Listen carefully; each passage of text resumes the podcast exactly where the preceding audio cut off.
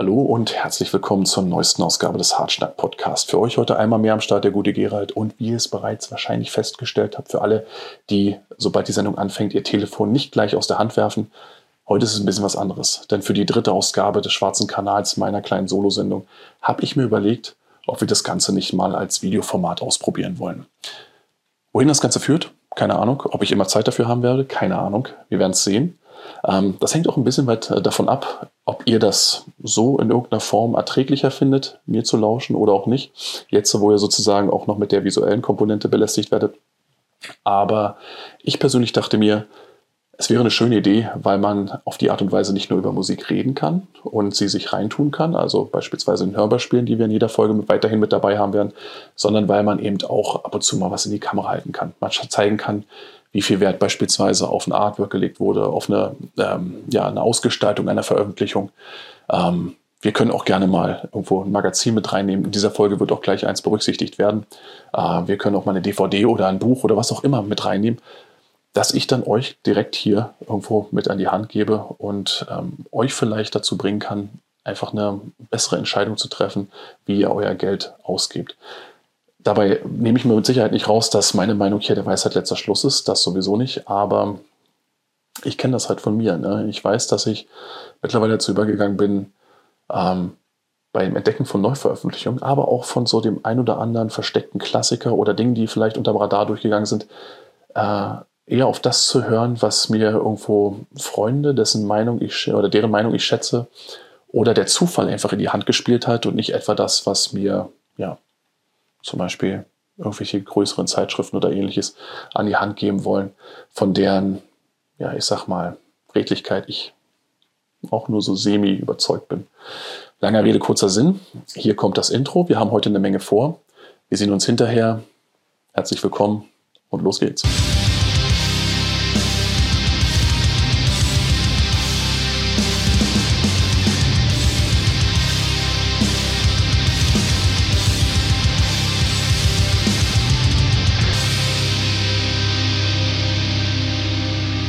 So, und da sind wir auch schon wieder und steigen direkt ein mit den Neuerscheinungen dieser Ausgabe.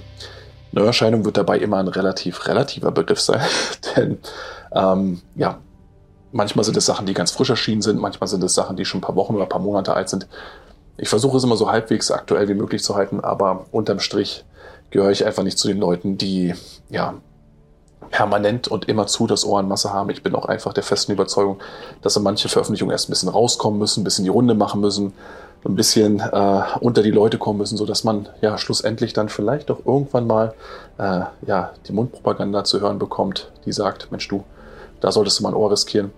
Auf die Art und Weise ähm, bin ich jemand, der äh, seine Auswahl oft trifft und ähm, noch dazu gehöre ich nicht zu den Leuten, die zum Beispiel solche Scheiße wie äh, Vorbestellungen ähm, nutzen. Das heißt also, wer auch immer da draußen irgendwo eine RP rausbringen will, der hatte die Kohle besser beisammen und ballert die raus. Wir wissen alle, wie momentan die Situation auf dem Markt ist und dass man Geld, das man investiert, teilweise erst sonst wann wieder sieht. Nichtsdestotrotz äh, bedeutet das noch lange nicht, dass man hingehen kann, jedenfalls meiner Meinung nach, um den Fans dann zinslose Kredite abzuluxen.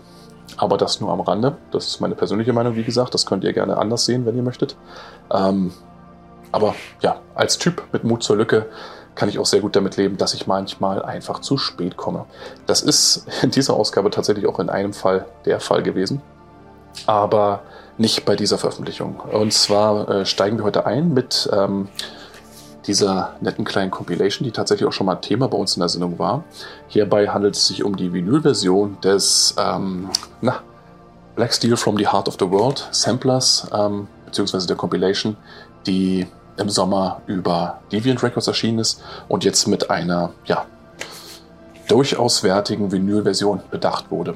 Und das Ganze kommt dann auf äh, 200 Einheiten limitiert im schwarzen Vinyl. Also auch hier keine Überraschung, alles ganz oldschool. Ich habe schwarzes Vinyl. Ähm, inklusive Poster und einem schönen dicken Beiblatt, auf dem dann nochmal alle Texte vermerkt sind. Eine Sache, die ich sehr schön finde. Ähm, klar, ne, wenn man ohnehin komplett Lo-Fi äh, geht, dann kann man auch gerne die auf der Arbeit kopierten A4-Einleger nutzen. Das hier ist für mich die nächstbeste Variante. Ja, und was den Inhalt der Compilation angeht, äh, der manche einer wird sich da vielleicht noch dran erinnern. Ähm, ich war nicht von allen Beiträgen hier überzeugt. Am meisten hatte mich damals noch der, ähm, ja, der Track von Blood Red Fog überrascht, der Band, die ich bis dato eigentlich so gut wie gar nicht auf dem Schirm hatte, die hier allerdings meines Erachtens mit einem der besten Beiträge abgeliefert hat.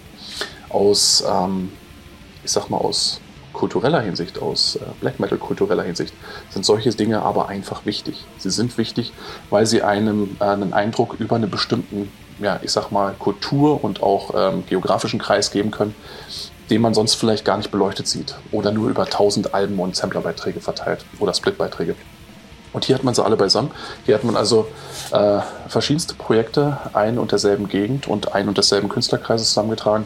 Unter anderem äh, Abyssion, äh, Summers Equinox, Poisoner, kannte ich bis dahin auch nicht, aber Pantheon of Blood war mir schon ein Begriff gewesen. Und ja, es gab mal eine Zeit, da hatten auch Sampler, ne, auch die, die zum Beispiel Magazinen beigelegen haben, durchaus ihre Berechtigung, jeweils meines Erachtens.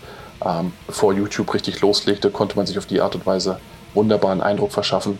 Die Zeiten sind meines Erachtens lange vorbei. Heutzutage sind die allermeisten größeren Label nicht mehr darauf angewiesen, auf die Art und Weise Promo zu machen. Das heißt, sie lassen es auch. Das heißt, die meisten Sampler, die auf Magazin, äh, als Magazinbeitrag mit dazukommen, sind einfach Schrott und lohnen eigentlich im Grunde die Zeit nicht, einfach weil sie nur noch den absoluten Bodensatz bzw. gekauften Scheißdreck äh, beinhalten. Das hier ist nicht der Fall. Ja, also hier ist es nicht der Fall. Das ist eine Compilation von Idealisten aufgelegt. Eigentlich im Grunde für Idealisten. Also wer auch immer was übrig hat für finnischen Black Metal, der sollte auf jeden Fall hier zumindest sein Ohr riskieren und wenn er überzeugt ist, auch hier abgreifen, weil ich finde solche Sachen einfach, einfach elementar, weil das hier echt ist. Das heißt also, hier steht eine, hier steht eine, ich sag mal, eine gewisse Agenda hinter. Hier sind Leute dabei gewesen, die wollten das, die hatten irgendwo die Vision, die haben das umgesetzt, die haben das mit einem, wie ich finde, ziemlich zornigen Artwork versehen. Ähm, und haben das über ein absolut respektables Label veröffentlichen lassen. Hier stimmt einfach alles, hier passt einfach alles zusammen und ist für mich damit entsprechend auch wertig. Es ist für mich einfach wertig und lohnt dann eben auch meine Zeit, die heutzutage, wo wir quasi, ihr habt es vielleicht in der letzten Folge noch mitbekommen, als wir uns mit ähm, dem Kollegen vom Legacy unterhalten haben, ähm, gerade in Zeiten, wo monatlich oder alle zwei Monate über 400 und mehr Veröffentlichungen äh, in unserem in unserer Szene irgendwo niedergehen, ähm, wo man vielleicht komplett überfordert ist. Da sind solche Dinge einfach elementar. Also Dinge ähm, aus den richtigen Beweggründen entstanden. So, lange Rede, kurzer Sinn. Ne? Abchecken, auf jeden Fall. Ähm, und wo wir gerade bei Abchecken sind, diese kleine Compilation hier äh, erschien bei dem äh, Deviants Schwesterlabel Soul Records. Ja, bei der kann ich mir auch nicht so richtig erklären, warum zum Teufel äh, so viele Leute da immer noch keine Notiz von genommen haben. Das Projekt heißt Trest. Äh, bei der CD handelt es sich um eine Compilation des ersten Vollalbums mit ähm, der letzten EP. Und das Ganze ist unglaublich intensiver Black Metal, der so eine ganz eigene Note mit sich bringt, die, ja, die durchaus Alleinstellungswert hat. Kann man es nicht anders sagen.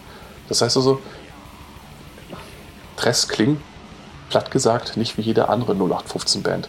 Und lohnen meines Erachtens auch die Beschäftigung, beziehungsweise zumindest äh, das Reinhören. Und dementsprechend, wie gesagt, Trest, die Compilation hier. Ähm, die Vinyl-Version ist, glaube ich, auch bei Amorfati erschienen. Die CD-Version bei Soul Records sollte auf jeden Fall mal von jedem, der sein Black Metal rau und kraftvoll und intensiv mag, ähm, angetestet werden. Genau.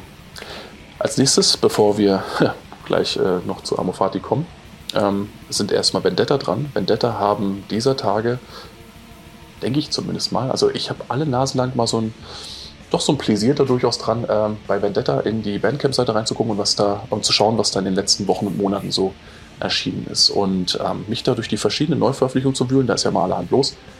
Und dann eben auch diese immer vorhandenen kleinen Perlen zu entdecken, die komischerweise immer dabei sind. Und was das angeht, ähm, wurde ich auch diesmal nicht enttäuscht. Und zwar durch äh, eine ukrainische Band namens Surm, geschrieben S-V-U, nee, S-V-R-M, so ist es richtig, die ähm, dieser Tage bei Vendetta eine Compilation ihres letzten Albums mit ihrer aktuellsten EP rausgebracht haben. Das Album selbst hieß, jetzt muss ich kurz gucken, Rohrsbad, was so viel wie Verfall heißt. Äh, die EP selbst hatte äh, irgendwas mit November im Titel. Ähm, Kyrillisch, ich kann kein Kyrillisch. Mea culpa, so ist es leider. Aber, aber dieses Album hat mich überzeugt. Und zwar vielleicht auch bedingt durch die Jahreszeit, in der wir stecken, mit melancholischen, mit intensiven Black Metal, der nicht so pseudo-leidend daherkommt. Ich weiß nicht, wie es euch geht. Bei viel, was aus dieser Ecke kommt, aus diesem Bereich kommt, habe ich immer das Gefühl gehabt, es mit so einem aufgesetzten Mummschanz zu tun zu haben. Also mit Leuten, ja gut, ne, die hatten halt einen schlechten Tag und so weiter, aber die übertreiben es dann in ihrer Art und Weise. Die wirken nicht mehr authentisch und können dann von mir in dem Atemzug auch nicht mehr ernst genommen werden. Manch einer mag behaupten, gut, äh, Depressive Suicidal Black Metal kann man eigentlich nur dann ernst nehmen, wenn man überhaupt keine Veröffentlichung zu hören kriegt, weil er das vorher erledigt hat, also der jeweilige Künstler, also sich quasi aus dem Leben zu schießen. Aber wir wollen jetzt mal nicht zu zynisch sein und einfach nur das Augenmerk auf äh, Sohm legen.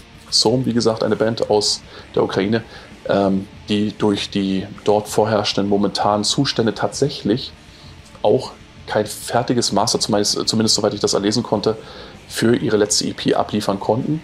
Und im Zuge dessen ähm, befindet sich auf der LP auch so ein ja, durchaus ein erkennbarer Soundunterschied, der hier tatsächlich, ja, ich sag mal, sehr weltlichen und reellen Problemen geschuldet ist und die ganze Sache dann eben der ganzen Sache doch nochmal so eine zusätzliche Dringlichkeit gibt. Den Track, den ich euch empfehlen möchte von dem Album, wenn ihr mal rüber äh, schlawenzeln wollt zu der Vendetta-Seite, ist äh, der Track Crematori. Das müsste der erste, nicht der erste, sondern der dritte Track sein. Wenn euch der zusagt, von der Melodieführung her, die ich persönlich sehr, sehr gut finde, ähm, wenn euch der zusagt, dann passt auch der Rest. Dann ist das genau euer Ding und ja, dann solltet ihr vielleicht auch überlegen, das Ganze ins Einkaufskörbchen zu legen. Genau, ähm, ja, wie soll es anders sein? Keine Neuigkeiten-Sektion in dieser Sendung, ohne irgendwas aus dem Hause Amor Fati. Und ähm, da ist es jetzt nicht nur so, dass dieser Tage das Debütalbum eines Projektes erschienen ist, das vielen von euch vielleicht schon mal hier und da begegnet ist, ähm, zu dem man sich aber vielleicht noch kein richtiges Bild machen konnte, wo man noch nicht wusste, okay, was, was ist das, womit hat man es da zu tun. Und zwar rede ich von äh, Hado Pelagial, die hier die Compilation, oder besser gesagt, die Split habe ich tatsächlich schon da, die hier diese wunderbare Split mit äh, dem von mir sehr geschätzten Toribus ähm, fertiggestellt haben. Und die, wie gesagt, mittlerweile tatsächlich ihr erstes äh, Vollalbum ja, rausgeballert haben. Ähm, in einer, also einer Kooperation von Amofati mit Warn Records, wenn ich nicht ganz irre. Und da die gute Hekler, die hier tatsächlich für ja, die Gitarre und die Vocals verantwortlich zeichnet, offensichtlich jemand ist, die einfach nur so überströmt vor Kreativität, ähm, hat sie tatsächlich parallel dazu auch noch ein weiteres Projekt an den Start gebracht mit dem Titel Pale Spectre, dessen ähm, Debütalbum ebenfalls gerade bei Amorfati erschienen ist. Und eigentlich im Grunde genau das Richtige ist für Leute, die mal eine Pause von musikalischem Schöngeist brauchen. Manch einer wird das vielleicht schon von mir wissen. Ich bin jemand, der ähm, durchaus gutes und geschliffenes Songwriting mag, auch im Black Metal. Ich weiß, es ist möglich, viele scheißen drauf. Ich persönlich sage, ja, es funktioniert. Die alte äh, norwegische Garde hat uns das bewiesen. Nichtsdestotrotz ähm, kann ich auch durchaus äh, hier und da mich einfach mal erwärmen für ähm, Alben und für Bands, die die Atmosphäre in den Vordergrund stellen. Und äh, Hardo Pelagial und äh, Pale Spectre, das sind ähm, zwei Bands, Schrägstrich Projekte, die genau das tun. Also die Gitarren sind tiefer gestimmt, äh, der Sound ist böse, der Gesang wirkt immer wieder aus der hinterletzten Ecke des Kellers. Das ist halt einfach intensiv und ähm, ja, es hat Atmosphäre und so eine aggressive Dringlichkeit, die ja, die zieht rein. Zu der muss man allerdings auch, zumindest wenn man ich ist, ähm, in Stimmung sein. Ich persönlich kann aber, wie gesagt, ähm, das Antesten durchaus empfehlen. Gerade wenn man speziell für diesen ja, angewarmetelten Stil durchaus was übrig hat. Worum es mir aber eigentlich heute gehen sollte von Amor Fati war dieses wunderbare kleine Album hier. Ähm, eines Projekts, das ursprünglich aus, soweit ich das erlesen konnte, aus England kommt und jetzt mittlerweile wohl in Frankreich residiert. Alt Rich heißt es. Das ist ein Soloprojekt. Und das Album, und jetzt kommt's, hört auf den schönen Namen Consanguineous Hymns of Faith and Famine. Und ähm, ja, ist ein Album, das im Grunde all das mitbringt, was ich persönlich ähm, von gutem Lo-Fi Black Metal hören möchte. Wobei Lo-Fi hier, also es ist nicht vollkommen krachig, es ist nicht eine reine Kakophonie. Ähm, man kann durchaus Strukturen erkennen, aber das Klangbild ist trotzdem sehr rau, sehr scheppernd. Nichtsdestotrotz merkst du halt immer wieder, ähm, also du kannst sehr wohl unterscheiden. Du hast sehr treibende Passagen drin, du hast hymnische Passagen drin. Das Ganze wird auch zusätzlich eben äh, befeuert durch ähm, dieses sehr effektiv eingesetzte Keyboard, das dem Ganzen so eine Art, ja, wie soll man sagen, so eine gewisse Habenheit gibt, die ähm, speziell bei dem Track zu tragen, äh, zum Tragen kommt, den ich euch gleich noch mit einspielen werde. Mich hat das Ganze stilistisch eben auch sehr an die frühen Emperor erinnert.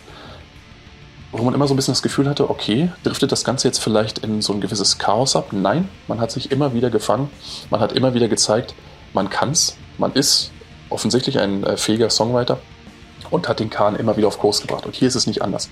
Also selbst wenn das Klangbild vielleicht oder manchmal auch nur das musikalische, ähm, ja, ich will jetzt nicht sagen Unvermögen, denn Talent hat er ohne weiteres, aber wenn die musikalischen Fähigkeiten vielleicht nicht mal ganz ausgereicht äh, haben und alles in so ein Chaos abzudriften schien, da bringt er das Ding wieder auf Kurs und ähm, überzeugt mich zumindest dann eben mit, ähm, ja, mit so einem schönen, atmosphärischen, kalten Black Metal, wie ich ihn einfach mag.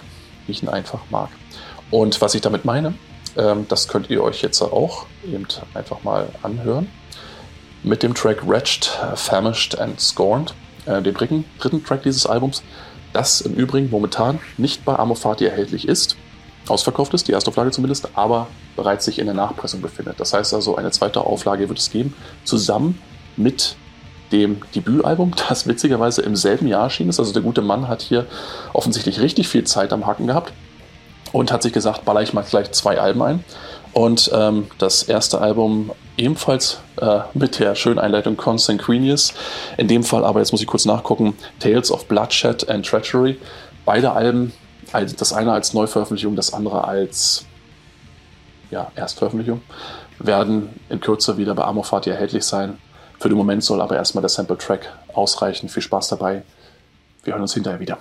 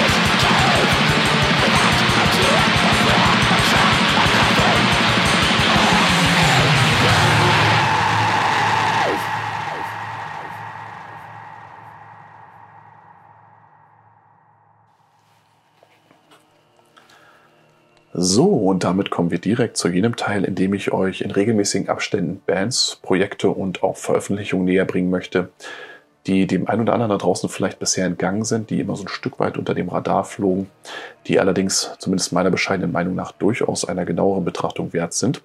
Und den Anfang sollen dabei der Rote Milan machen, die hier äh, mir ihr Album Moritat in die Hand gelegt haben, nachdem ich ja auf sie aufmerksam wurde durch meinen Kontakt mit ähm, Stella Masterlied, mit Marco von Stella Masterlied, den wir ja kürzlich erst im Interview da hatten. Und dass er diesen Verweis quasi an mich gegeben hat, das macht auch insofern Sinn, als dass beide Bands nicht nur aus dem Raum Trier kommen, sondern auch gemeinsam auf Unholy Conspiracy Deathwork veröffentlichen, einem ja, Label-Künstlerkollektiv, das mich bisher mit absolut fantastischen und hochwertigen Veröffentlichungen begeistern konnte. Ähm, nicht nur inhaltlich, sondern eben auch von der Aufmachung her. Man sieht es hier, ein herrliches A5 Digipack mit eingeklebtem Booklet, schwerer Karton, wunderbar in seiner Haptik, wunderbar ansprechend gestaltet. Also von der Seite aus her äh, hatte man mich sofort gecatcht und ähm, auch der Inhalt hat mich tatsächlich äh, überzeugen können. Obgleich, und das muss ich dazu sagen, der Rote Milan ähnlich wie Stella Marcy sicherlich Geschmackssache sind. Denn ja, man pflegt auch speziell beim Klangbild her und bei der Art, wie man ähm, sein Black Metal definiert, eher, ich sag mal, einen modernen Ansatz. Das Ganze kommt also sehr, sehr wuchtig aus den Boxen, wurde unter anderem von Markus Stock mitproduziert und ja, ist dementsprechend für Lo-Fi-Enthusiasten eher nur bedingt was. Für mich, der ich ähm, aber auch gerne mal sieht, was zum Beispiel eine Band in kompositorischer Hinsicht auf der Kirsche hat, ob die wirklich was können. Und dementsprechend sich sehr freut, wenn nicht äh, jede, äh, jede, jeder Song in irgendeinem Soundmatch ersäuft. Für äh, so jemand ist das natürlich eine feine Sache und auch Moritat äh, kann in dieser Beziehung absolut glänzen. Auch die deutschen Vocals, die hier verwendet wurden, ähm, sind angenehm unpeinlich. Also auch da habe ich schon ganz andere Sachen erlebt.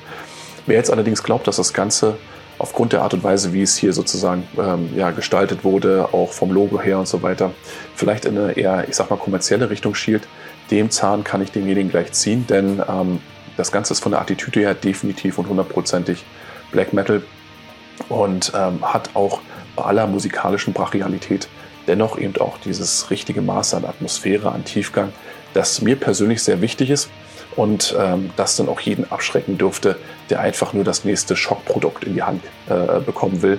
Denn diese, ja, diese Attitüde, diese Tiefe, diese Ernsthaftigkeit, mit, das, mit der man das Ganze betreibt, die äh, ist nichts für Leute, die nur oberflächlich sich mit Musik auseinandersetzen und halt einfach sich nur Sachen suchen, weil sie ballern. Was ich konkret äh, mit diesen schwurbeligen Ausführungen meine, das äh, könnt ihr euch jetzt selbst mal zu Gemüte führen, und zwar im Titeltrack des Albums, den ich euch mitgebracht habe. Und wie gesagt, wenn euch der zusagen sollte, auch weil er ähm, im Grunde in seiner Vielschichtigkeit die Band eigentlich meines Erachtens wunderbar äh, ja, repräsentiert, dann äh, kann ich euch nur empfehlen, euch tatsächlich auch mal das komplette Album auf Bandcamp zu Gemüte zu führen und dann gegebenenfalls sogar zuzugreifen. Wie gesagt, Moritat, der rote Milan.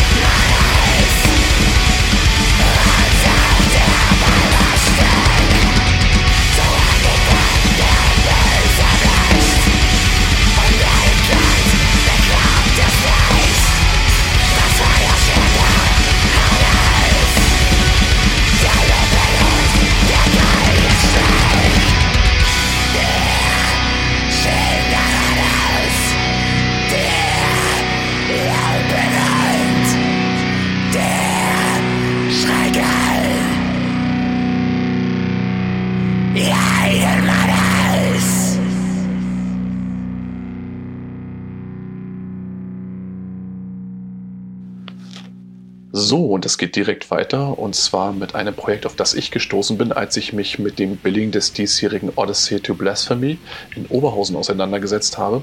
Einem kleinen Festival, auf das ich gerne gegangen wäre. Zeitlich ließ sich das nicht einrichten. Was allerdings hängen blieb, war ein Name und zwar der Name Seltsame Erden, die dort nicht nur aufgetreten sind, sondern die auch 2021 über Graveless Souls dieses Debüt, diese Debüt-EP mit dem Namen Turmfall vorgelegt haben und die mich tatsächlich vollkommen kalt erwischt haben. Und zwar im positivsten Sinne, denn da, wo ich mir ja anhand der relativ schlichten Aufmachung, anhand des Bandnamens jetzt vielleicht irgendwo sowas wie irgendwelche Experimental- oder Noise-Sounds vorgestellt hätte, da bekommt man tatsächlich unterm Strich überraschend kraftvoll produzierten, gut gespielten Black Metal der Couleur The Committee und Co., der ähm, überhaupt nichts von irgendwelchen wir versuchen uns gerade mal in ersten Schritten und das kriegen wir schon irgendwie hin und mal gucken, was draus wird, äh, daherkommt, sondern der einfach ja schon jetzt überraschend professionell wirkt und mich auch vermuten lässt, dass die Musiker dahinter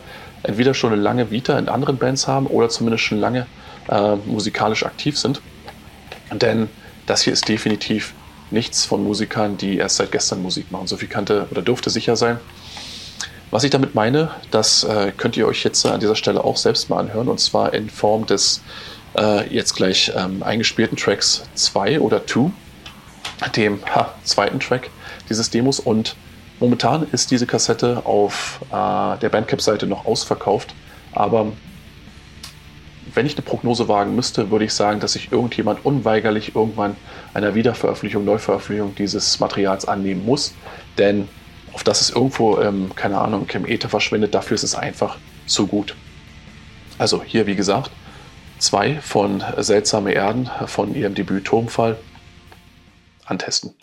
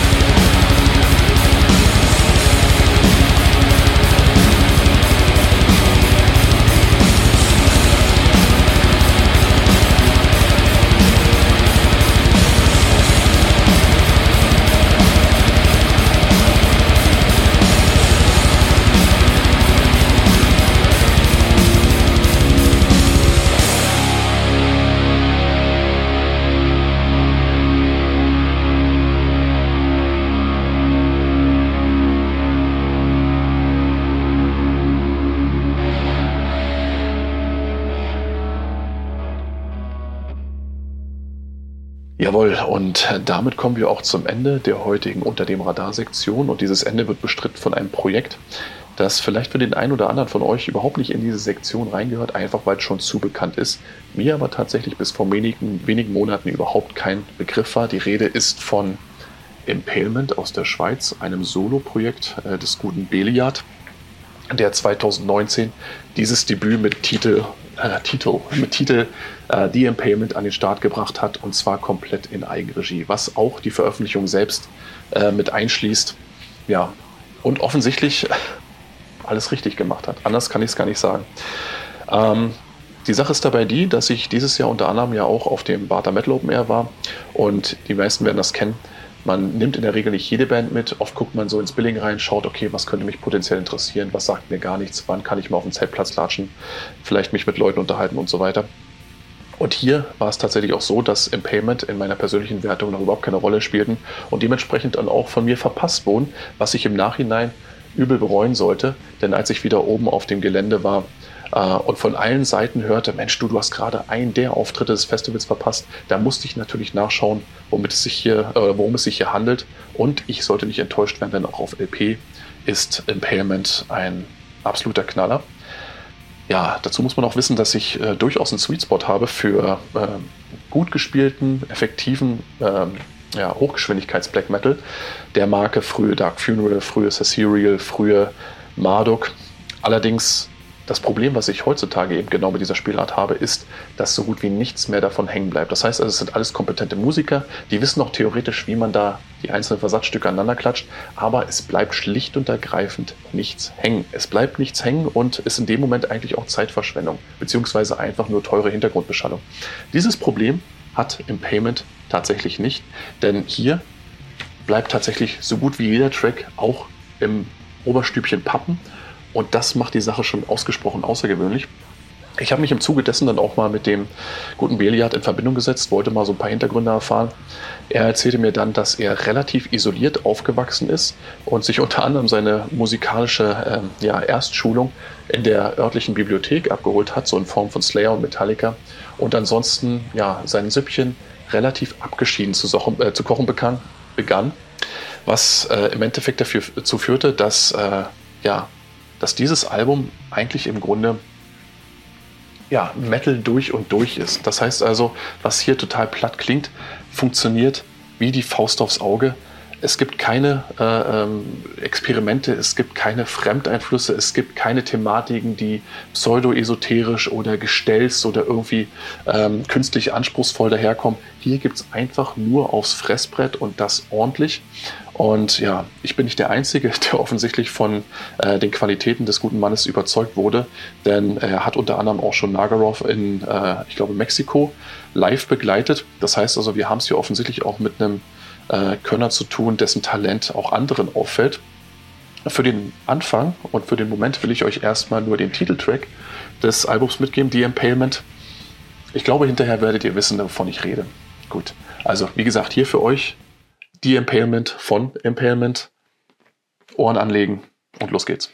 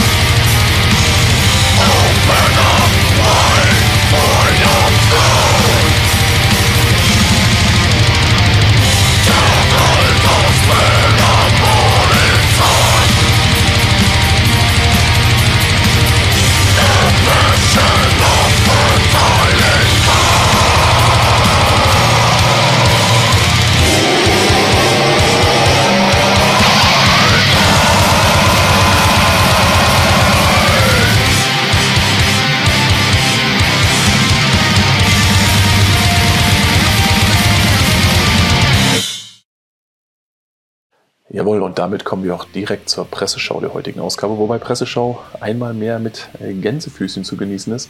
Denn auch dieses Mal ist es lediglich ein einziges Magazin, was ich euch vorstellen werde. Das liegt nicht daran, dass ich mir nicht oft genug Magazine kaufe.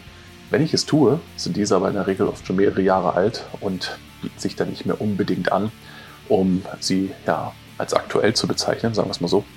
Aber ich handhabe das deswegen so, weil ich oft genug einfach schauen will, welche Bands oder welche Projekte vielleicht vor fünf oder vor zehn Jahren Erwähnung gefunden haben, die sich heute immer noch bei uns in der Szene rumtreiben, also einen gewissen Durchhaltewillen gezeigt haben und damit, das mag jetzt vielleicht ein bisschen schrullig wirken, auch für mich einfach so ein bisschen ähm, den Anschein zumindest haben, dass eine nähere Beschäftigung wert wäre oder dass sie eine nähere Beschäftigung wert wären. Das aber nur zu meinen persönlichen Befindlichkeiten. Ansonsten, ja, es ist mittlerweile ein offenes Geheimnis, habe ich eigentlich im Grunde jedem Magazin, das in regelmäßiger Art und Weise am Kiosk erscheint, abgeschworen. Leider muss man teilweise sagen, aber es gibt mir halt einfach nichts mehr. Bevor wir jetzt allerdings zu dem äh, Heft der Ausgabe kommen, möchte ich noch kurz den Blick auf eine Kleinigkeit lenken oder zwei Kleinigkeiten, die ähm, es mir jetzt in letzter Zeit äh, bei dem ja, mittlerweile wohl allseits bekannten Tape-Label Shall Rise angetan haben. Ich bin dabei ganz ehrlich, ich weiß, was sie da machen, ist qualitativ hochwertig. Und ich weiß, dass da jedes Mal eine Menge Arbeit reingeht in die Sachen, vor allen Dingen in die Diskografie-Boxen. Ich bin trotzdem kein Freund davon. Nicht nur nicht von dem Preistag, der dann am Endeffekt daran hängt, sondern eben auch von dem Gesamtkonzept. Denn ich bin jemand, für den waren Demo-Tapes mit der Betonung auf dem Demo immer etwas, was ähm, ja, ein Convenience-Produkt war. Das heißt also, man hatte nicht viel Geld für die Veröffentlichung, also hat man sie auf diese Art und Weise unter die Leute gebracht. Und ähm, dementsprechend konnte ich viel, wie zum Beispiel einen kopierten Einleger oder handkopierte Tapes irgendwo aus dem ähm, Supermarkt oder sowas, locker nachvollziehen und äh, verzeihen in dem Moment auch. Wenn hier da jemand allerdings mittlerweile ähm, Tapes rausballert, die ähm, vom Kostenfaktor her durchaus mit ähm, CD-Veröffentlichung, Neuveröffentlichung gleichziehen, dann, äh, dann kickt der Nostalgiefaktor bei mir nicht hart genug, um dem Ganzen dann den Zuschlag zu geben. Jedenfalls, wenn ich alternativ dazu vielleicht die CD zur Auswahl habe oder vielleicht sogar die LP. Ähm, anyway, ich habe dennoch etwas bei Darkness Rise gefunden und das vor einer Weile schon, das ähm, ja, mein, meine Aufmerksamkeit auf sich gelenkt hat. Denn in diesen Diskografie-Boxen speziell, und ich bin ein großer Freund von Büchern, finden sich in der Regel diese wunderbar aufgemachten, ja, im Grunde sind es Fotobände.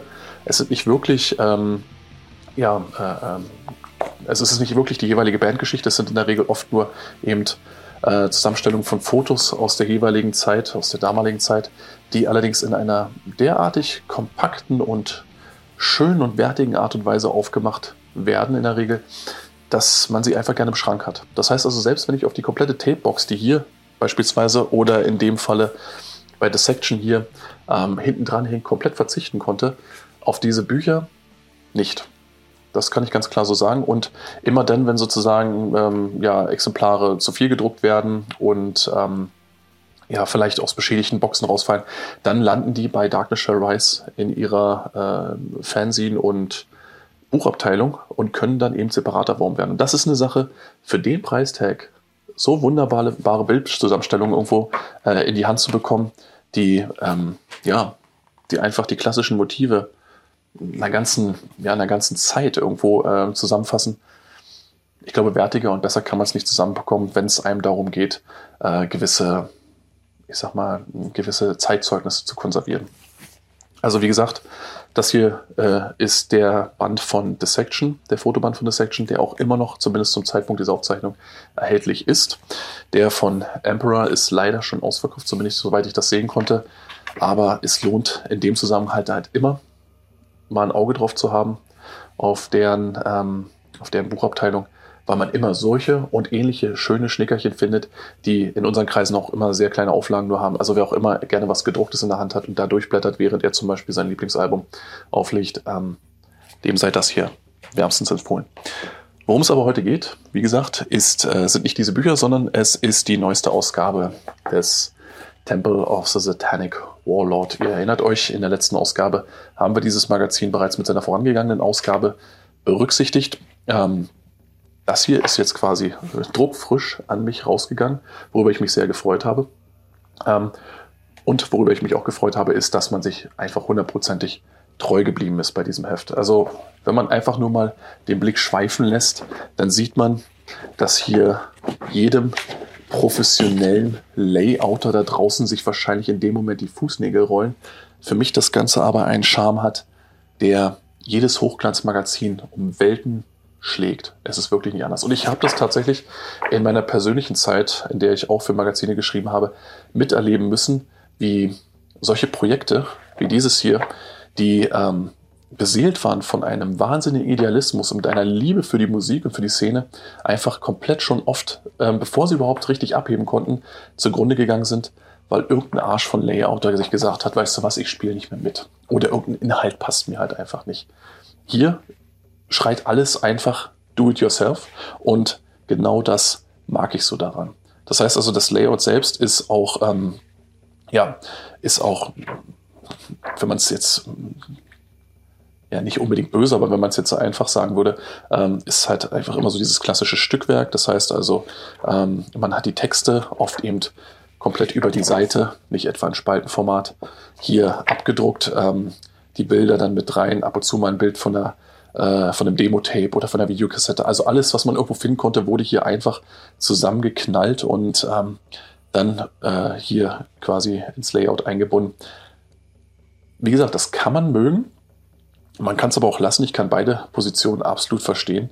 Ich persönlich ähm, schaue aber ähnlich wie bei vielen Lo-Fi-Produktionen und bei vielen Magazinen dieser Art und Weise nicht danach, wie optisch gefällig das Ganze ist, sondern wie viel Herzblut aus dem Ganzen rausgeht ja, und einem entgegenkommt. Und hier ist eine ganze Menge davon vermacht und das, da stehe ich einfach drauf. Ähm, es ist völlig unentschuldigt Black Metal. Das heißt also, man nimmt einfach alles mit rein, was einem irgendwo anspricht. Bands dabei, die ich noch nie gehört habe. Also wie gesagt, auch in der Hinsicht hat sich nichts geändert. Bands da aber sehr wohl auch, die mein Interesse treffen und die dann natürlich auch diesen Idealismus erkennen und dementsprechend auch sich hier beteiligen. Schönes langes Interview von Shores of Leyden beispielsweise ist hier vermacht. Und ähm, ja, was den Inhalt der Fragestellung angeht, hier hat man meistens in der Regel das, was man eigentlich auch erwartet. Ähm, ne? Wie setzt sich euer Projekt zusammen? Seit wann seid ihr aktiv? Was ähm, sind eure Pläne für die Zukunft? Äh, wie würdet ihr euren Stil beschreiben? Was sind eure Inspirationsquellen?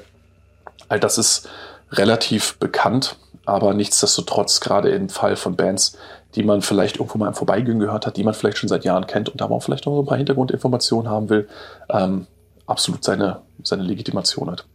Ähm, dazu gibt es ähm, noch ein, ein Konzertbericht hinten dran vom, ich glaube, was war das gewesen? Jetzt muss ich gerade nochmal reinblättern. Blätter, Blätter, Blätter. Genau vom Schwarzmetall über Miriquidi. Zusätzlich auch äh, die klassischen CD-Besprechungen, auch das darf natürlich hier nicht fehlen. Und einmal mehr, wie gesagt, sehr löblich, ähm, sämtliche vertretene Bands auch auf dieser schönen kleinen CDR-Compilation handnummeriert vertreten. Auch hier das Lay äh, Layout vollkommen oldschool, ähm, schwer lesbar tatsächlich. Aber da scheiße ich drauf. Ich muss es wirklich, ich kann es gar nicht anders so sagen, denn ähm, wie gesagt, es ist, es kommt von Herzen. Es kommt von Herzen, es ist unpoliert, es ist rau, es ist echt und genau so sollte Black Metal auch sein. Dementsprechend kenne ich auch wirklich nur ein Drittel der Bands, die hierbei vertreten sind. Ähm, das macht aber, macht aber gar nichts, weil, wie gesagt, dafür sind sie ja da. Und hier kann man sich dann tatsächlich auch irgendwo einen, einen Höreindruck verschaffen, falls man hier jede Menge Fragezeichen ähm, am Ende der Lektüre über seinem Kopf schweben hat. Ähm, ja, so viel dazu. Wie gesagt, das Heft selbst, es geht mittlerweile in seine zweite Auflage. Das hier waren 100 Einheiten bei der ersten. Die sind ausverkauft gewesen. Ich glaube, äh, ein paar Exemplare der ersten Auflage gibt's noch bei Deviant äh, zu erstehen. Die zweite Auflage selbst wird dann, äh, wird dann wieder äh, ja, bei dem Urheber selbst erhältlich sein. Äh, ich kann es nur empfehlen. Wenn ihr euren Black Metal rau und echt und ungekünstelt mag, äh, mögt und ähm, ja genau in diesen Teil der Szene euren Einblick nehmen wollt, dann ist es, ist es das. Dann ist es das. Ja, genau. So viel dazu. Jawohl, und damit kommen wir zu dem Teil der heutigen Ausgabe, der einmal mehr den, ich nenne sie mal, versteckten Perlen vorbehalten sein soll. Was in diesen Bereich eigentlich reingehört, ja gut, das ist einmal mehr eine Sache, die der Subjektivität unterworfen ist. Das heißt also, jeder von euch mag das anders sehen. Manch einer wird die Dinge, die oder die Bands oder die Projekte, die Veröffentlichungen, die ich hier nenne, vielleicht schon kennen und sich fragen, wie zum Geier ich dann derartig unter einem Stein leben konnte. Manch anderer wird davon noch nie gehört haben. genau für diese ist dieses kleine Format, diese Sektion hier dann jetzt auch gedacht. Ähm, worum soll es heute gehen? Heute geht es um ein Label aus den USA, das ähm, ja auf den schönen Namen Rhinoceros hörte. Und soweit ich das oder soweit Metal Archives das weiß, ähm, ursprünglich nur aus zwei Personen bestand, die diverse Projekte innerhalb dieses, wie sie sich selbst nannten, Black Twilight Circle äh, betrieben haben. Inwieweit man mit zwei Personen Kreis machen kann, gut, das sei jetzt mal dahingestellt. Nichtsdestotrotz ähm, war das eine, ja, war das eine, eine kleine, ein kleiner in sich geschlossener Kreis, der für einen kurzen Zeitraum so um die ähm, 10er Jahre, also die 2010er Jahre, durchaus Furore gemacht hat und auch einiges an Aufmerksamkeit auf sich ziehen konnte. Sicherlich nicht bei vielen, auch weil wenig an Informationen quasi nach außen drang, nichtsdestotrotz aber für mich zumindest einen bleibenden Eindruck hinterlassen hat. Und ja, dieses Label Rhinoceros veröffentlichte größtenteils ähm, Rehearsal-Aufnahmen, die einfach nur durchnummeriert waren und mal mit, ähm, ja, mit mehr zugänglichem Material, manchmal einfach nur mit Lärm äh, vollgestopft dann einfach unter die Leute geworfen wurden. Äh, wie die Vertriebswege sich da genau gestalteten, ich weiß es nicht genau. Hin und wieder traf man dann auf ein Tape hier und dann mal auf eine Compilation da und dann mal auf eine Vinylveröffentlichung wieder wo ganz woanders. Und man musste sich das sozusagen so ein Stück weit zusammensuchen. Genaueres war eben, wie gesagt, nicht in Erfahrung zu bringen. Mein persönlicher Erstkontakt und auch der Grund, warum ich mich in die Sache weiter reinwühlen wollte, war diese kleine Tape-Compilation mit dem schönen Titel Order of Dust and Rot. Und ähm, ja, hier führte man sozusagen die Bands und Projekte äh, zusammen, die zu dem Zeitpunkt unter diesem Label Black Twilight Circle bzw. Rhinoceros firmierten. Das Ganze war dabei auch wirklich schön aufgemacht innen drinne ein Button. Ähm, ja gut, ne? Zumindest etwas, was man tatsächlich auch verwenden und dann gegebenenfalls wieder hier reinlegen kann. Anders als beispielsweise also Aufnäher, die ja die meisten von uns wahrscheinlich sowieso nirgendwo hinnähen, jedenfalls nicht die Sammler unter uns. Dazu gab es ein wunderbares kleines Begleitheft, in dem dann ja die jeweiligen Bands, die hier vertreten wurden, mit einem Bild oder mit zwei, drei Zeilen äh, vermerkt und berücksichtigt wurden. Wie ihr seht, viel von dem, was hier zu sehen ist, war absolut minimalistisch, was den Informationsangehalt äh, anging. Nichtsdestotrotz für mich einfach eine wahnsinnig interessante Sache, einfach weil man sich komplett mit jeglichem Bohai, mit jeglicher Form von übermäßiger Selbstdarstellung komplett zurückhielt und einfach nur die Intensität der Musik äh, sprechen ließ. Für mich der beste und mit Sicherheit auch der aussagekräftigste Song dieser Compilation, hier übrigens nochmal das Tape mit dem ja, professionellen Aufdruck, war ähm, der Beitrag von einem Projekt namens Glossolalia äh, mit dem schönen Titel Filth in the Light, den man übrigens auch bei YouTube findet. Wunderbar wahnsinniger Black Metal. Also den müsst ihr euch einfach mal reintun. Wenn hier nicht so ein kleines bisschen Bethlehem zu ihren besten Zeiten mitschwingt, dann weiß ich auch nicht mehr. Auf jeden Fall von seiner Intensität her enorm wirklich enorm. Und wie gesagt, auch bei mir gut genug, um einen bleibenden Eindruck zu hinterlassen. Dieser bleibende Eindruck sorgte dann dafür, dass ich ähm, ja, auf die Suche ging nach ähm, den Bands und den äh, Mitgliedern dieser, ähm, dieses kleinen Kreises, dieses abgeschlossenen Kreises, zu denen unter anderem äh, Projekte wie Absum, wie Oz Manuk, wie Tukaria oder eben Glossolalia gehörten. Äh, eins der wirklichen schönen Kleinode, die ich im Zuge dieser Suche dann für mich finden konnte, war diese kleine 7 Zoll hier. Und zwar ähm, veröffentlicht von Rhinoceros und Final Agony Records. Den, die werden die ein oder anderen wahrscheinlich auch was sagen. Ähm, und hier war es vor allen Dingen, ich kann das Ganze auch nochmal vom Inlay her zeigen, also ein ganz einfaches Foldout-Cover mit schwarzem Vinyl dazu. Ähm, hier war es vor allen Dingen der Track von Oz Manuk, was zu Deutsch so viel bedeutet, wie ich es nachgelesen habe, wie Babyschlange. Irgendwie auch niedlich. Ähm, hier war es der Track von Oz Manuk, der äh, mich wirklich hart gehockert hat. Also ich kann es wirklich nicht anders sagen. The Esophagus heißt der. Und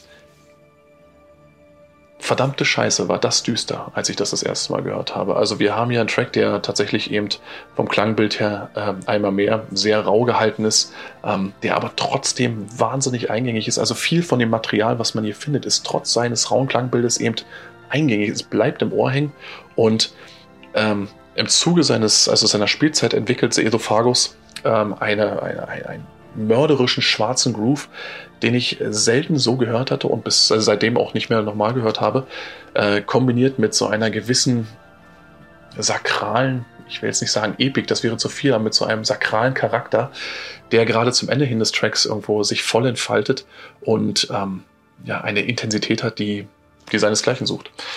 Nichtsdestotrotz ähm, ja, blieb es auch bei Oz Manuk schlussendlich bei einem äh, Vollalbum und auch da war dann Schluss. Ich glaube, Metal Archives weiß, ähm, dass der Black Twilight Circle so um 2013 rum seinen, ja, seine Arbeit im Grunde einstellte.